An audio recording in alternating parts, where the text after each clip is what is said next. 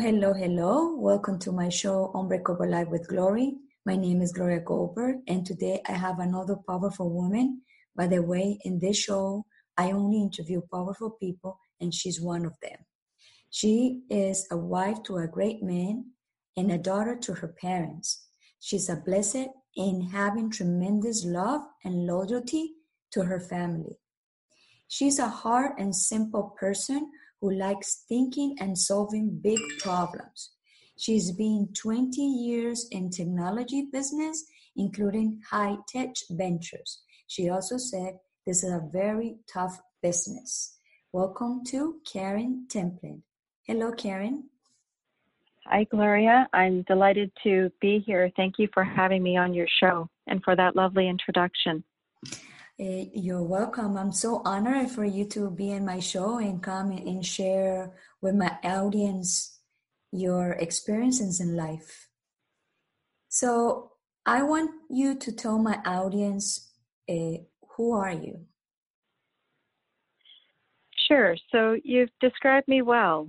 At some level, I believe that there are few things in life that really matter. We can probably count them on one hand with fingers to spare. And so I really believe in simplicity in life and not over complicating things. And at the same time, I really enjoy thinking through some challenging problems and trying to contribute to, to solving some. In terms of who I am, you described it well. My family is is at the center of, of what's important to me, along with my health. And as I radiate outwards from there, I really value my relationships with other people because I believe at the end of the day, we can try to go after different goals in our life, but ultimately it's we do life with people. And in those relationships, um, we're able to go and do amazing things together. So while I love shooting for the moon and making everything I can of myself, the relationships I have with other people form a really important part of who I am. And so in doing that, um, that's central to all my work in terms of how I interact with people. And it's also the subject of a new podcast that I recently launched called Build Up One Another. So I hope that gives you a bit of a, a better picture. Um, over back to you, Gloria, in case you want to go down different rabbit holes with what I've shared so far. Well, I just, I just, I just amazed that you said that you are a simple person, but you like to deal with big issues, like uh, with big problems. what is that yeah. balance? Does the balance of to be simple and deal with a big problems? yeah. So, at, at the simple level, as I mentioned, there's very few things in life that I think really matter. Um, I think I think being comfortable with ourselves, right? So I always say in the quiet of the night, are you good with your soul? I think that's really important. And and what are the voices in your head telling you? And how are you communicating with yourself? I think the other thing that's really important, as I said, is our relationships with other people, our health, um, and really focusing on where we can have impact in life. If I look at everything in the news, I would feel a lot of anxiety and pretty horrible. But I really don't have control over that, nor do I have control over the reactions of other people. So I really try to frame my how I go through life from that perspective. What what can I influence? What can I persuade? What can I give a positive contribution to? Let me focus on that. So in that way, I try to simplify everything because it's very easy to make things complicated, right? Yes. Um, I think somebody famous, and I'm horrible with quoting people, but they said in so many words, any idiot can make things complicated. It takes somebody pretty smart to simplify things, right? Right. And I think there's value because when you simplify things, you get clarity, you get space, and then you can act. So, on one hand, I believe in simplifying things. And one of the things I love doing is being able to look at a challenging, complex problem and trying to make some headway into it. So, in my professional capacity, I work with a lot of technology ventures and I'm working with high tech ventures, working with people who truly are trying to save the world. These are people working on problems like climate change, um, nutritional deficiencies around the world, all the way through to trying to uh, trying to, let's think of another example, trying to figure out how we can pull more data from our machines to make them work better. So those are really big, complex problems. And I'm only dealing in a microcosm of that complex problem. But when you're able to define, well, what value can I bring to my space and be able to move that needle forward, then that's how I like to take tackle a small part of that complex problem and move it forward. So a big thing that I deal with are the people in those technology ventures and helping them to align with that long-term vision so that we can actually make progress in the short term. Um, humans are complex, right? Mm-hmm, so mm-hmm. each one of us has, I always say, is uniquely and beautifully made. We all come from our, we all have our own origin stories. We all have our own experiences that have it made footprints on our hearts, have etched neural pathways in our minds. And so, whenever we have a group of people coming together, by nature, there's complexity. But how can we think about how can we simplify that down to our values and who we are and what's important to us so that we can build that shared vision of what we're all trying to do together? And so, that in that way, I combine complexity and simplicity and harmonize the two. Right. But if you see at the scale of the problems that we deal, like uh, people that want to help about the environment, about the water, about the animals, if you see those uh, problems, those problems are very easy to solve. The difficulty is to put everybody together together in the same page. Mm, you right? nailed it on the head. I have a, a dear, dear mentor who told me before that Karen, problems are easy to solve think about it. We've put people on the moon, right? We've eliminated a lot of childhood illnesses that resulted in childhood deaths.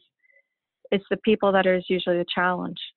And so you're absolutely right. It's getting the people together and being able to form teams or forming a shared vision of what could be and right. then moving that forward. And, and that's a very complex pro- problem. If you think about, for example, uh, various people who are moving to a plant based diet in order to minimize the eating of animals for various reasons, including climate change. Right. Well, that started 20 years ago, where we didn't really know who those people were. Maybe they were generally classified as tree huggers back then. But slowly you have a seed, you have a drop of water, and then over time that seed grows into becoming a, a big tree that's strong there's a mm-hmm. movement behind it mm-hmm. or that drop of water starts to have another drop and another drop and another drop and then we see changes happening in society and you're absolutely right it takes people to actually do that that's the more difficult part absolutely because if you if you put like a plan to pick up all the plastic in the world and everybody think about to put to pick up all the plastic in the world the mission will be concluded. The point is how you to make people to do that. That's the difficult yeah. Yeah. And that's why with any complex problem if we're able to break it down into okay i can't solve that whole problem but i know i can make a real impact in this one area. Right. Let me let me try to make that then then it will move forward. So I often say that working with people, let's find a way to combine our jet streams, right? So you have different people trying to solve climate change, and then you'll have a certain group of people who all want to move to a plant based diet. Well, if we can combine our jet streams, and now there's foods that are available for people who want to do more of a plant based diet, then you start having the economic impact of a group of people who now want to have access to plant based protein. And then you have various companies that are now coming out to solve that problem. So you have various meat alternative com- companies that are being um, that are on the market now, for example. Right. So Karen, just um, moving a little bit forward the um, with the subjects. Tell us, tell us a story of a time in your journey when you experienced the moment of aha realization. Right. Well, I've had I've had a few, um, and I think I think we all have. And one of one of the ones I remember having was as a as a very young girl, where I was in um, in the schoolyard. And I remember actually looking at my hands and recognizing that I was I was alive. And I know that sounds funny. It sounds right. maybe corny. Right. But um, it was almost an existential moment where I realized the power of being alive. And it also was like a bit of a lightning spark in my mind where I was able to realize that we're only alive for a certain period and being able to be accountable for that life and realizing that it is such a blessing. Each day when I wake up, I wake up and first thing that goes to my mind is is I'm alive again. I've got another day. Yeah. I've got air in my lungs. The the sky is blue. The sun is out. I've got another day. There'll be a day come when I won't be here. Right. And I think the sooner we realize that, it, some people say it feels very morbid, but I think the sooner the sooner we realize that our time is limited, those things that we would do differently start to become habits, daily habits. Um, being able to, for example, come home after a long and trying day when you feel very frustrated, you feel angry, and yet you still come through the door and you still have that eyes for your family that say, "Hey, yeah. I see you. Hey, I'm yes. home. Yes. Hey, I love you. Right? Hey, yeah, you know what? I know I have energy in my tank to make that dinner for you. Let's let's make it together. Let's do this. Right? Yeah, it's like a um, turning the page. Let's turn the page. Yeah, exactly. So when you have that, then you realize that each day is a blessing and let's not waste it. Yeah. Let's see what we can do to bring joy into the world. Let's see what we can do to help solve a problem. Um, let's realize we're not going to solve all the problems all at once, but every little drop. Can you imagine? It's just like everybody picks up a piece of plastic, stops using plastic. Yes. over time, right, we're going to make a beautiful world. Yeah, I know that. And what about failures? Do you have failures in your life? Oh yeah.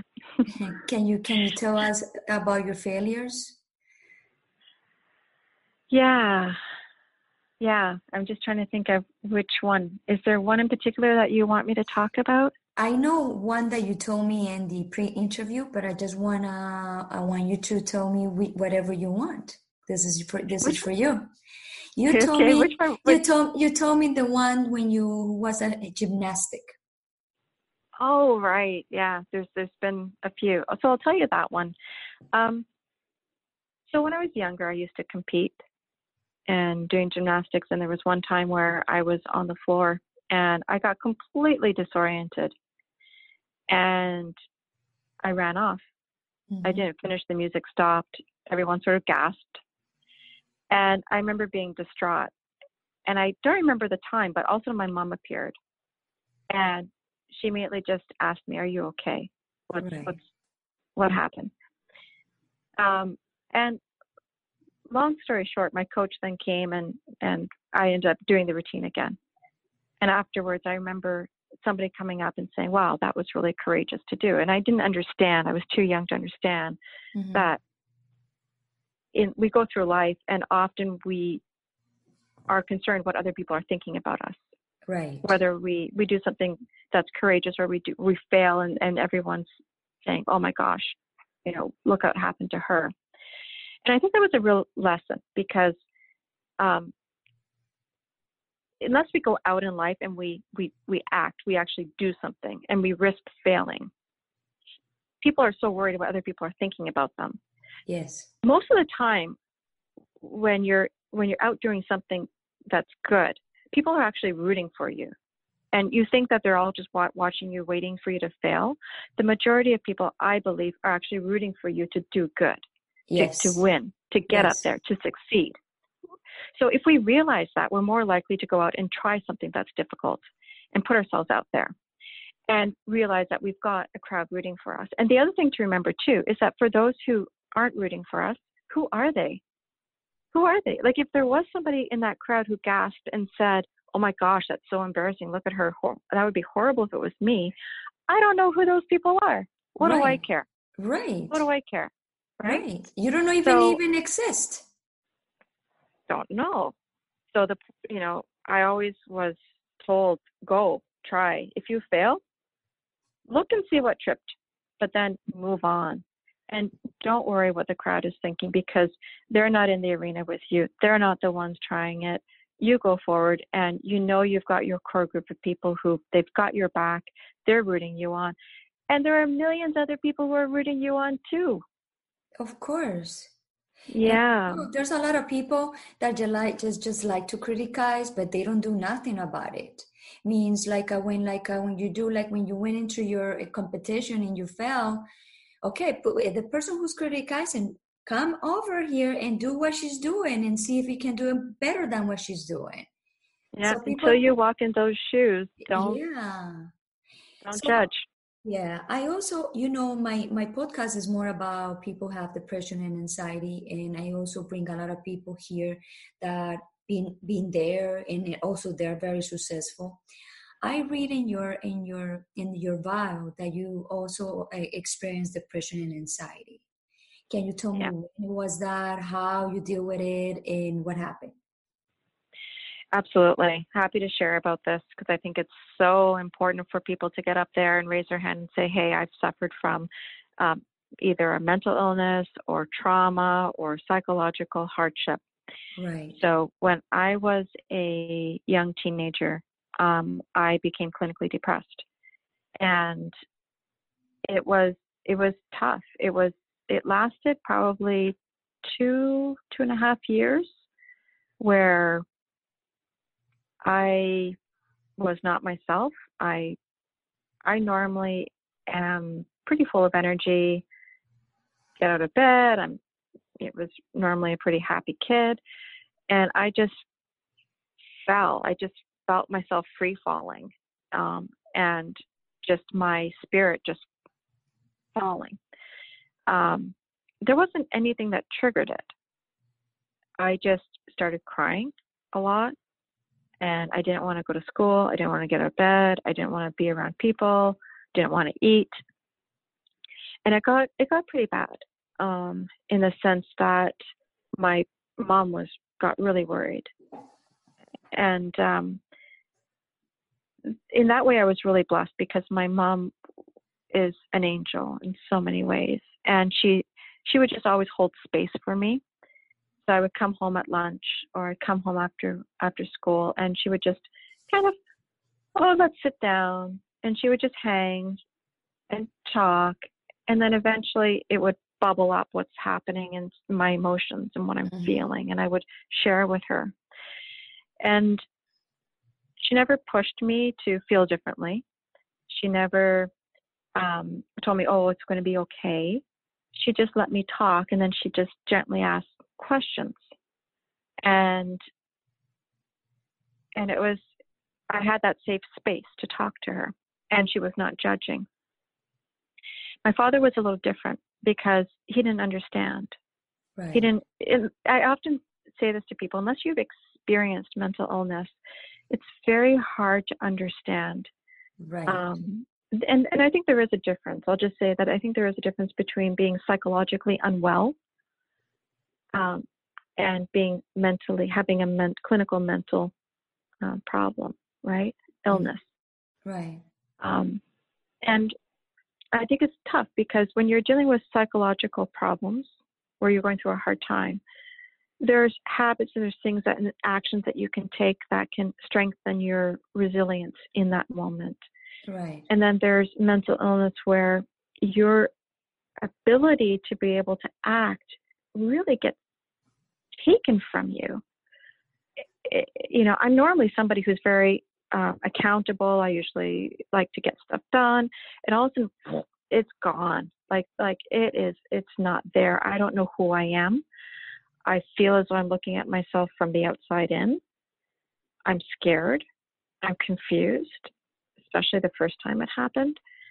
And and it, you can't just turn it on. You just can't fight it. You need help. Mm-hmm. And so my mom was really good in that she helped manage my dad so mm-hmm. that I didn't have to worry about him looking at me, looking confused, worried, and quite frankly, scared, right. as a parent sometimes does. Yeah. And being able to say, hey, I think we need to see somebody, right? So she was able to get me professional help. And she, as I say, she was very non-judgmental. I've told other people this and I'll share it here.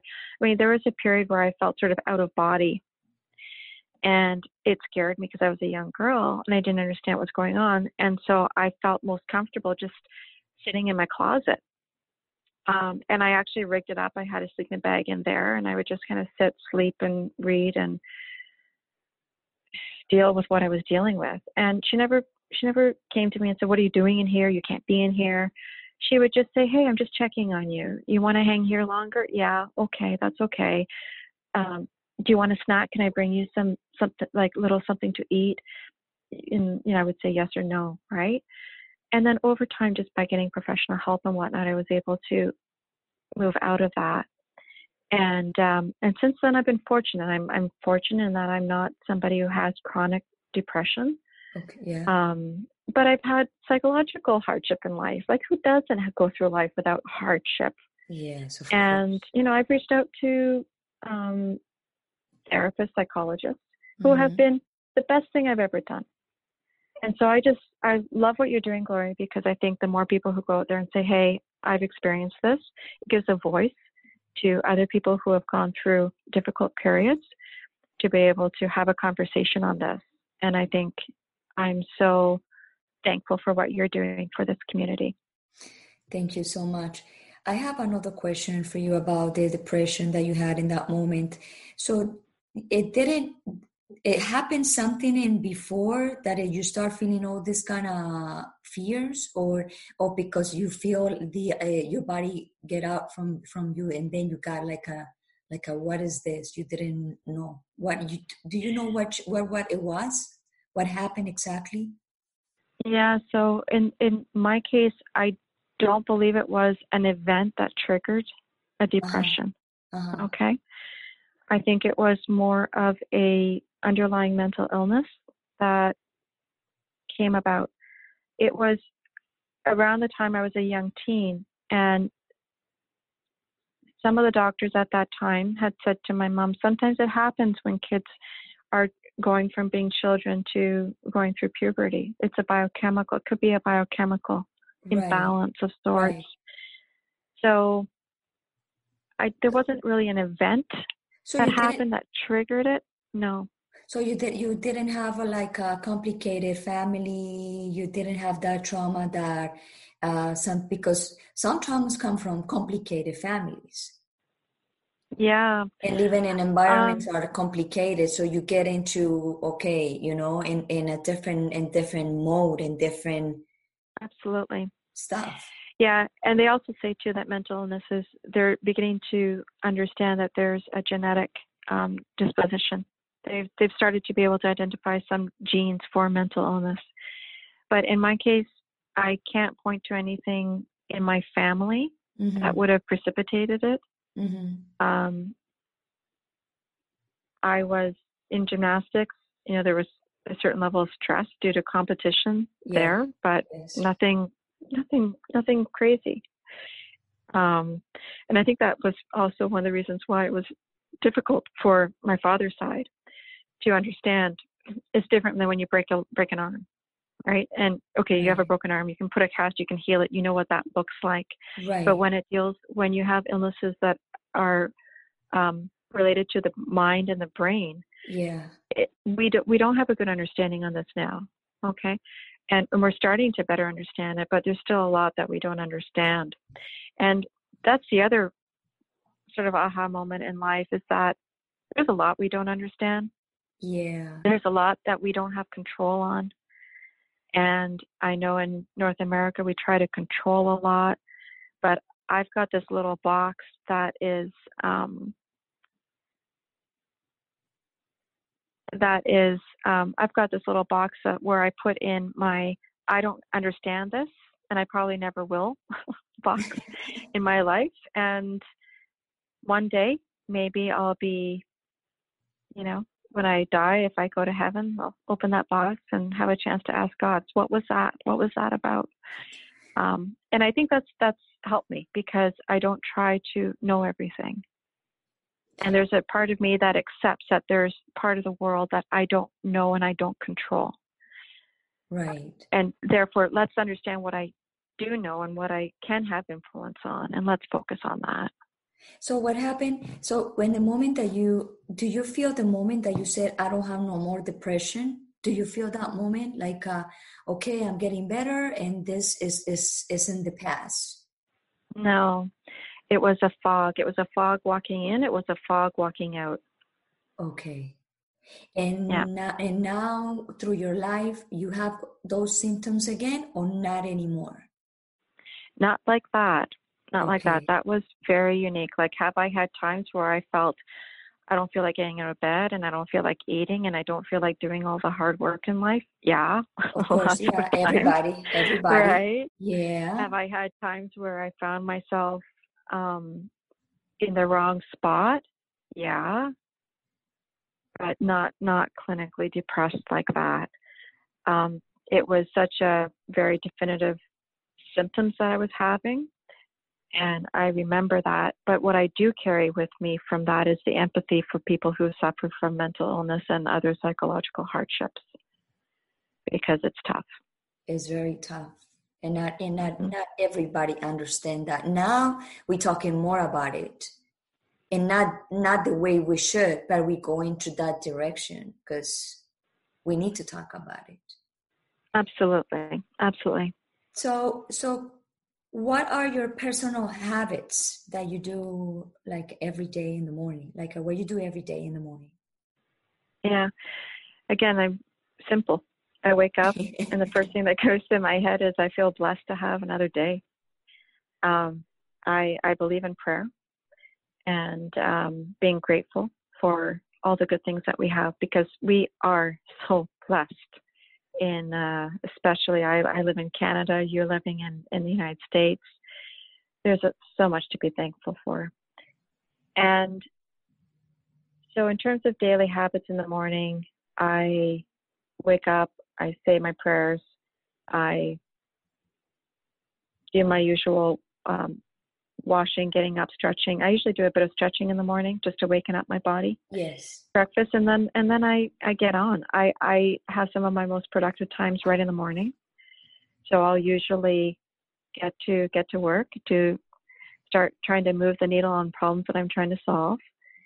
And then usually later in the day is when I like to do exercise. I don't exercise every day. I probably should, but I don't. Yeah. I try to do it about, you know, three times a week. Need to do more. But I'll usually do that in the late afternoon. So let me ask you this question that I make this question to all my guests. What is Mhm. the first eh, when you wake up and what how long you take to to get your phone in your hands? Oh, well, yeah, that's a great question. So I I do keep the phone beside my bed, Uh-huh. um, but I'm pretty disciplined. I my alarm is on my phone, and so I set my alarm. I turn it off, and right now because we are approaching November 23rd, which I think is the shortest day in Toronto, sun doesn't rise until quite late, and I wake up with the sun. I, I wake up pretty naturally, anyways, around 5:30. But I do set my alarm at this time of the year because I don't always wake up automatically. So the first thing I do is I turn off the alarm. Uh-huh. And the alarm I have is, is rain falling. So it's a very gentle wake up. I, I hate an alarm that goes Yeah. bam, bam, bam. Yeah, I Uh-uh. hate that. Yeah, yeah. Never use it. In the summer, I don't even use the alarm. Once the I just wake up naturally around 5:30. So it's pretty fast to turn off the phone. But then that's it. I turn I turn the phone off. I get up, and I don't actually start using my device for work and social media and the like until I'm en route to work. And then I usually block time. So I I don't believe in picking up the phone every two seconds. I think it's such a distraction. Yes. And so typically I use my phone and I'll block out, I'll put an alarm on for 50 minute periods, or in some cases, I'll do closer to an hour and a half, um, an hour and 20 minutes when I need to do focused work. So I'll, I'll set a task and I'll really focus on a certain action that I want to get done. I'll look at the action. I'll say, okay, I'm going to give myself 30 minutes to get that done, 50 minutes to get that down, an hour and 20 minutes to get that done, depending on the level of deep thinking that I need to do on that task. Right. Um, and I turn the phone upside down. Right. And now I'm on a timer. So now I'm like, okay, I want to get this task done by a certain time. So then I focus. Right. So I try to use my, my phone as a tool that I'm in charge of rather than my phone being in charge of me. That's correct. And and what about at night? What is the last time you have your phone with you? Like a, uh, it's like one hour before bed, half an hour before bed, two hours before bed. Yeah. So I set the alarm and I turn it upside down. But prior to that, um, we're talking at night before we go to sleep. Yeah, before you go to bed, like I'm usually on my screen. I would say half an hour before I go to bed, I'm usually off screen. That's good. Yeah, and no Yeah, no no TV in our in our bedroom. Right. I don't do Right, I there's do no that. TV in the bedroom. There's no electronics. It's just the phone there to prompt me to wake up in case the darkness of the mornings um, makes me sleep in. So, Karen, tell tell my audience about your podcast, the name of your podcast, and what you're doing with your podcast, so they know what it is and they can follow you. Oh, thank you. So the podcast is called Build Up One Another, and I'm so excited about it. Um, this in this podcast, I'm interviewing men and women who have accomplished things and really getting them to unpack the stories of their relationships with other people and how that shaped and impacted where they've gone in life and who they've become. So it's really building off one of my fundamental passions in life, which is our relationships with one another. I think there's a lot of great podcasts out there on how to max out on all that a person is. And I think that those are great. But I think what's missing is how we do life together. Yeah. So I'm super excited about about it. And I think that when it comes to your topic, Gloria, mental illness and anxiety and depression, you know, when we're down, face down in the ring of life, dealing with depression, anxiety, mental illness, the relationships we have with other people can be our lifesavers.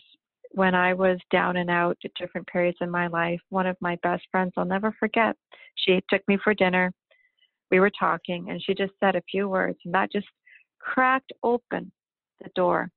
You know to use one of your metaphors that i've heard you talk about the sliver of light underneath the door for me it was a crack open in the door metaphorically because yeah. it wasn't a physical door but metaphorically the door cracked open and i remember this light penetrating me just penetrating me.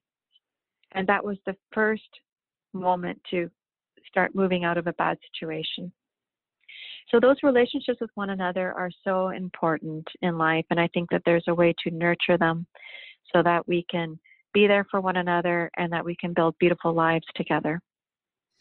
Yeah, I I agree with you completely because the disconnection that we have with each other that's the problem and like a, like when people have like a depression and anxiety and problems also they carry chronic pains so when mm. you when you carry chronic pain, you are in, in moody in moody state. So when you will go out and you don't have like a, a good uh, communication and you are moody, so people get that in a wrong way because they don't understand, they don't know who are you, they don't know what's going on behind. So yeah. I think we I think we need to be more. Uh, what is the word? Like a more com- compassion with the others, mm-hmm. right? Yeah, there's that balance between being accountable for ourselves and then also when we're dealing with other people, being able to say, I don't know everything that's going on in that person's life, past and present. So let me interact with another human being with the intention of coming from the heart. Let me let me bring some joy, let me bring some empathy, and let me assume the best. And I think that we're missing that in this world. And we we can't always control what other people are doing to us, but by your show and for more people talking about, for example, depression and anxiety, then maybe we're going to see a person who's suffering anxiety and we can kind of ask ourselves, hey, maybe that person is suffering anxiety. Maybe that's why they responded this way when I pushed them. Yes. Or when I didn't think I pushed them and they responded that way. Let me just let me just realize that I don't know everything that's going on in that person's world. Like a not judge before you know. Exactly. At the same time, I think it's helpful now that the conversation is starting to come out, although there's still a lot of concern about judgment on this issue. Yes. For people who are suffering to say, hey, if I ever come across a little abrupt and what, I just want you to know that this is what's going on in my life. And, um, you know, I'm trying to be responsible and accountable for my own actions, but there are times where I'm not there yet or I can't be because of this is happening. And I just hope you'd give me a little grace in, in life. Yes. Right? That's correct. So, how do you see your life in five years with your podcast? Oh my gosh. I, uh, so in five years' time, like I am so looking to have had a series of amazing and wonderful people on. I'm looking to have people who are rock stars in their own right. I'm looking to have people who are unknowns in this world, but who are heroes to other people. I want to um, have opportunities for people to honor who have been the heroes on their sidelines. Um, and as I say, those people may be famous or unknowns, but they are worthy and they have value and they have obviously impacted the, through their relationships with other people. I want to explore a number of different areas, one of which is in mental illness and psychological um, struggles, how our relationships with one another help people. I also want to look at the role of gender and how our relationships with one another in gender vary. So, for example, if you look at a group of guys in the workforce, how they help each other and have each other's backs. And then if you conversely look at a pack of women, well, women operate a little differently. Yes. And it's changing over time, right? How can we serve each other better by understanding how we are either helping each other or hindering each other in the workplace? And how can also men feel comfortable again about mentoring women and women mentoring men? Right, because that's changed recently with the Me Too movement. There's been some good things on that, but then there's been with anything, it's two steps forward, one foot, one step back. I also want to look at high stakes relationships, right? So I want to be able to look at how do relationships are in say life and death situations right? Military for example or um, in the venture world where you have high stakes you've got high pressure you've got a limited group of people. How do you actually come together as a team through that period? Um, and so i'm really hoping that in five years time that i'm able to bring value to listeners who recognize that to go far in their life and to really shape who they become, that by understanding how we navigate our relationships with the other people can be done in a way that is is more beautiful. I'm going to use the word beautiful. Right. Because it means that not only is it helping you achieve your goals, but it also is connecting you on a human level that's at a deeper level. So I'm hoping that this helps people to form the fabric of our communities, which is our relationships at home and at work. Like you mentioned before, that men men with men communicate differently, and women with women communicate different. What do you think is the difference between them, like uh, between those two genders, like a men with men? Yeah. Women.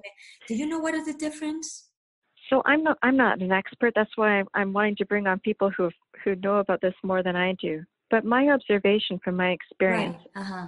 is that guys guys operate in a pack where if you're in that pack, there's a bit of a, a rank. So there's the alpha male within that pack and then others. But within that pack, regardless, you're part of the pack. I'll have your back. Yeah. Right. I'm not going to throw you under the bus. Right. Right.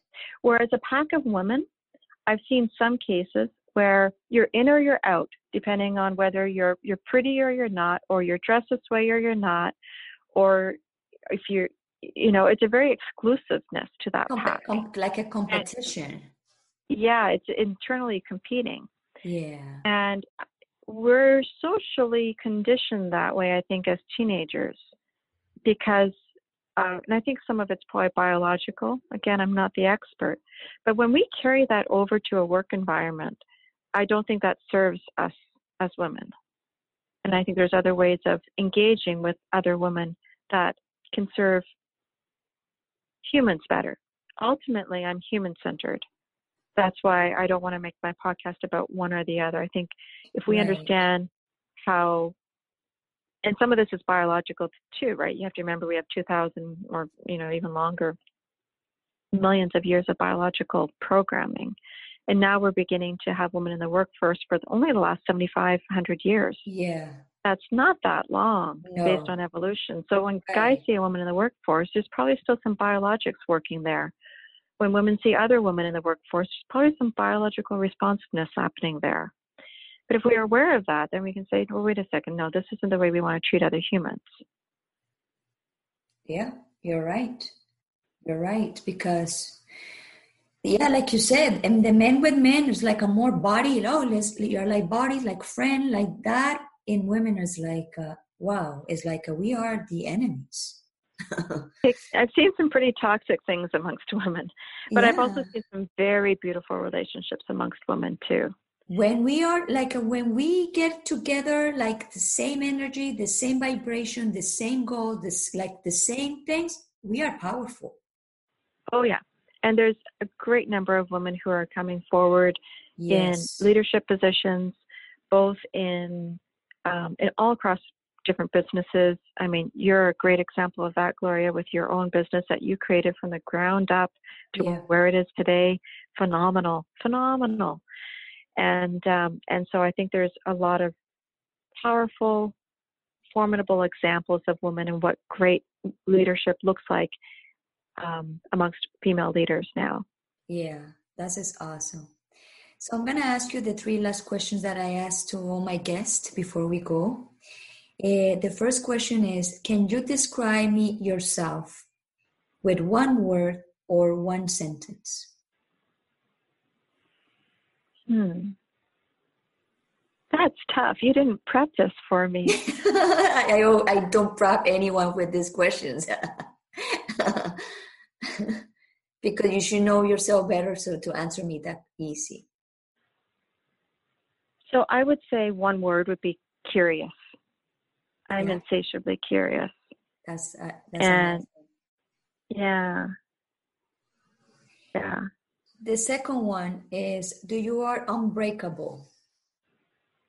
Am I unbreakable? Yeah. I believe I am. I believe I am. Um, life can throw us all kinds of curveballs, right? Yes.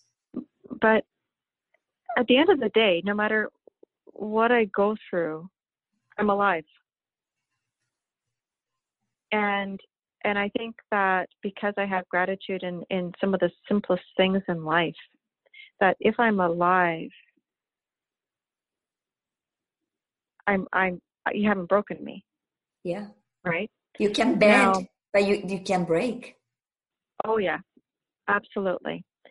And and I can take a punch and